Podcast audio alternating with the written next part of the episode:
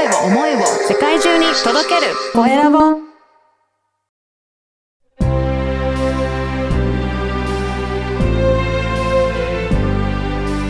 経営者の志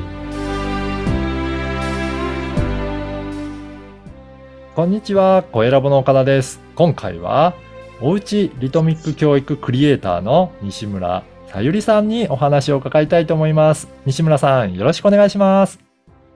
はーい。こんにちは。1日10分、親子で楽しく、ご機嫌ママが歌うだけで、子供のチャレンジのをぐんぐん育てる専門家、おうちリトミック教育クリエイターの西村さゆりです。ありがとうございます。ありがとうございます。もう早速ね、これはあれですかどんな楽器なんですか？こちらね、今、ポロロン弾きました。ウクレレという楽器でですね、はい。ハワイでね、あの、ハワイってハワイアンのイメージがね、あるかなと思いますけれども、あの、今、結構人気がある楽器なんですよね。あの、お母さんたち、若い、お若いね、女性だとか、おしゃれっていうところで気軽に、あの、取り入れる方が多いですね。えー、西村さんもあれですか？なんか、習って自分で弾けるようになってきたんですか？これ。もともと私ギターとか、うん。バイオリンとか、弦楽器を小さい時から、あの、経験があって、ウクレレは、まあ、大人になってからですけれども、うん。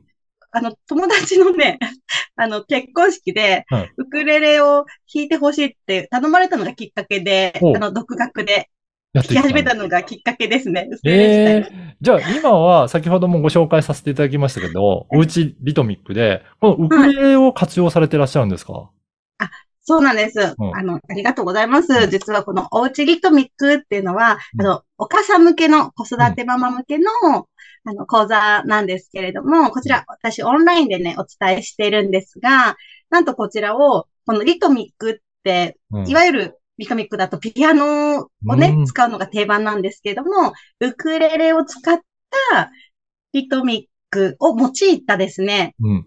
子育て、なんていうかな、親子コミュニケーションをお母さんたちに、そのメソッドをね、お伝えしているんですね。なので、音楽未経験だとか、あの、音楽、楽器もやったことはありませんみたいなお母さんもですね、あの、手軽に簡単に取り入れることができているってとこで、そうなんですよ。ウクレレを使っています。ええそうなんですね。もしよかったら、どんな感じでやってるのか、せっかくなので披露してもらってもいいですか？ありがとうございます。いぜひですね、はい。えっとですね、皆さん、手遊び歌ではい小さい子が大好きな手遊び歌があるんですけども、はい。あの、トントントントン、ひげじいさんって言って、グーをね、はい二つ作って、重ねてトントンして、こうやって顎に当てたりとか、うんこぶじいさんって言ってほっぺたに当てたりとか、はい。こういうのがあるんですね。はい。ちょっとよかったら、お母さんやってみます、あ、一度ち。ょっとやってみます。はい。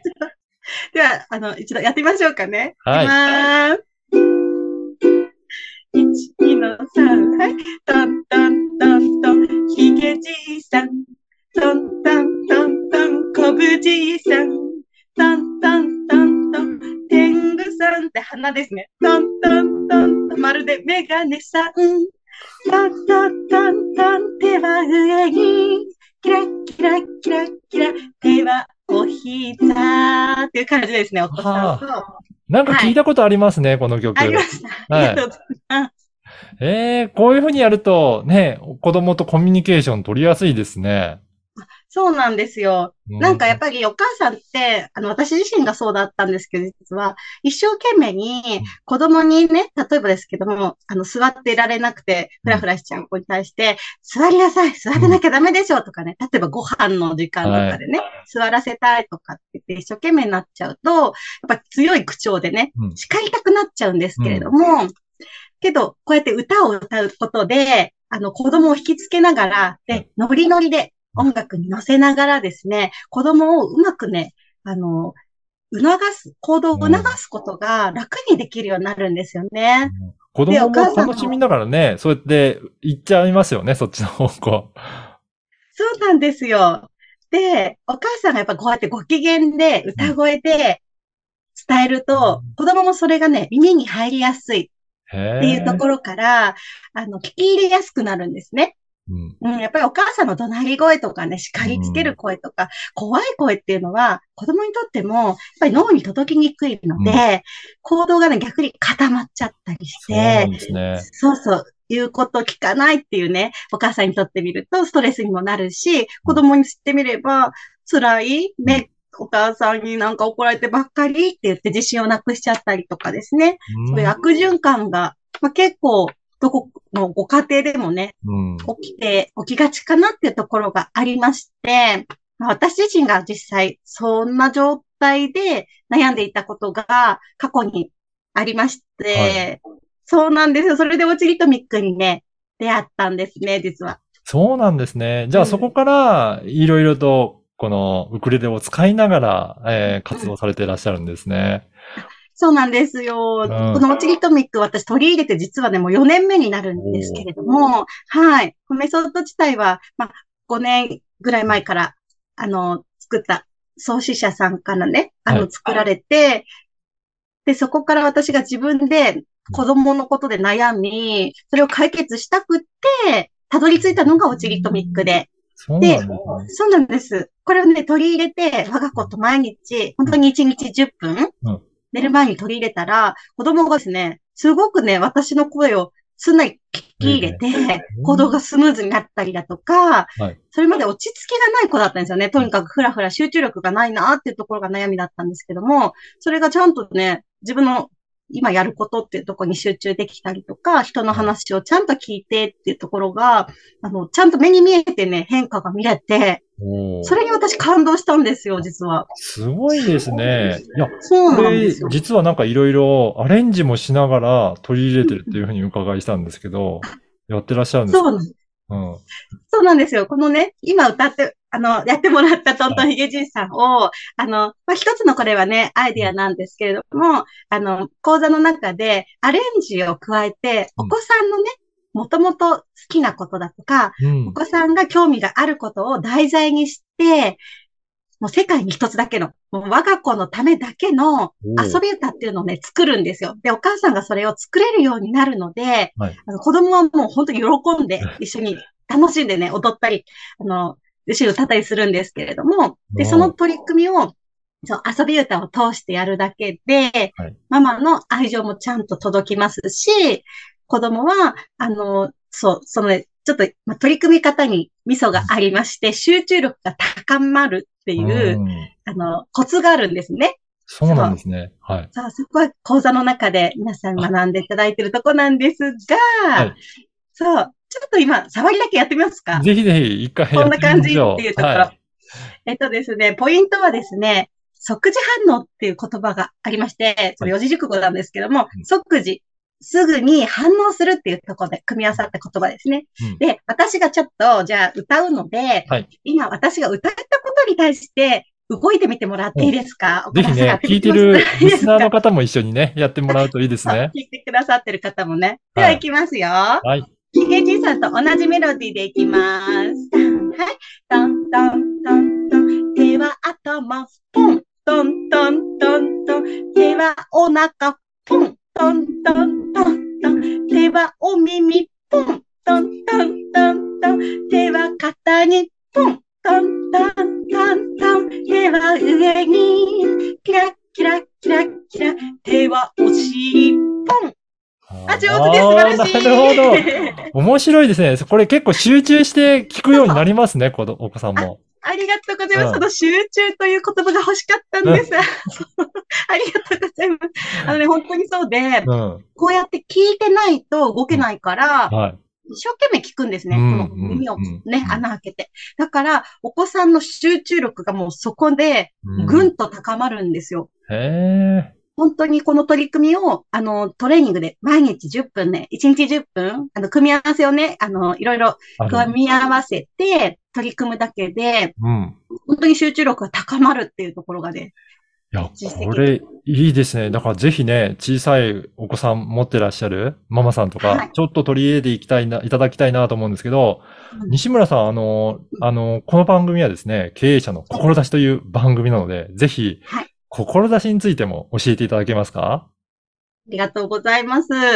そうなんですよ。私自身がですね、とにかく子育て本当は楽しみたい。うん子供のねこと大好きで愛情をいっぱいかけて育てたい。なのに、もうね、こうでなければとか、なんか理想が高すぎちゃって、はい子供に求めるものが高すぎてしまって、私がですね、要求がちょっと子供に対しては、ちょっとね、苦痛だったことがはい。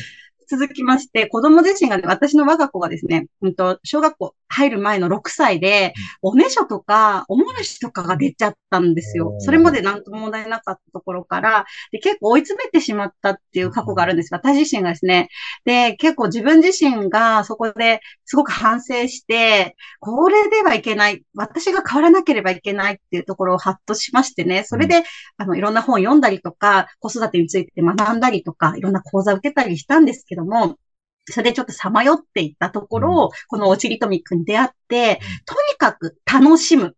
親子で楽しい時間を1日10分でもいいから過ごそうっていうところがもう大テーマなので、あもうこれならできるかもって思ったんですね。だからいろんな講座とか勉強とかって、知識として情報として自分で取り入れてても、うん実践ができないと逆にね、落ち込んでしまってたんですよ。自己嫌悪に陥ってて。うん 分かってるのにできない。はいだから余計にね、自分、そんな自分がダメなままだとか、はい意外とね、私、本当ネクラで、落ち込みタイプなんですね。はそう。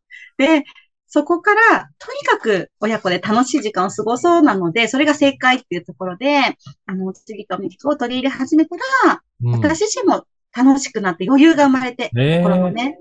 で、息子にも笑顔が見れてっていうところで、おねしょもね、解消して、そういいう、この、自分が実感した、この感動をたくさんのお母さんに体験してほしいなって思いで、あの、オジリトミックの広めるお仕事をね、起業したのが3年前になり3ます年。前ですね。はい。はい。えーなので、自分と同じようにですねうん、あとは今、まさに辛い渦中にあるお母さんたちのために、もう一日でも早くですね、あの、私、西ラと出会っていただきまして、うんこのオジリトミックの楽しさ、うんそしてね、お歌を使った子育ての、この楽しさっていうのを知ってもらいたいなって思っています。ぜひぜひ。そはいして、LINE 公式もやってらっしゃるんですよね。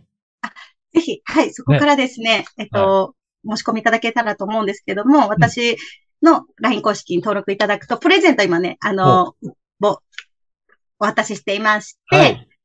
一つはですね、寝る前1分に、1分間歌うだけでうん、子供の自信がみるみるアップする愛情ソングのね、作り方動画って言ってね、ねあの、はい、動画にまとめたもの。もう一つはですね、あの、私、あの、8月にも勉強会を、うん講座をね、あの、開催予定なんですけども、そちらがお得に受けられます、参加クーポン、チケットっていうところ、はい、プレゼントしていますので、ぜひ、LINE 公式からですね、まず登録いただけたらと思います。で、情報はね、お待ちいただければと思います。はい。ぜひぜひ、このポッドキャストの説明欄に、えー LINE 公式の URL を掲載させていただきますので、そこから、はい。ぜひ登録いただければなと思います。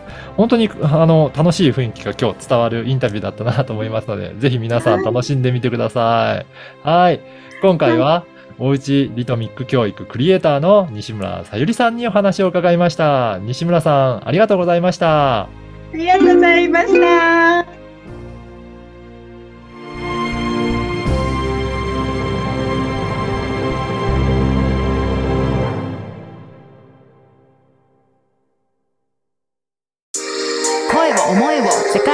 届ける。コエラボ。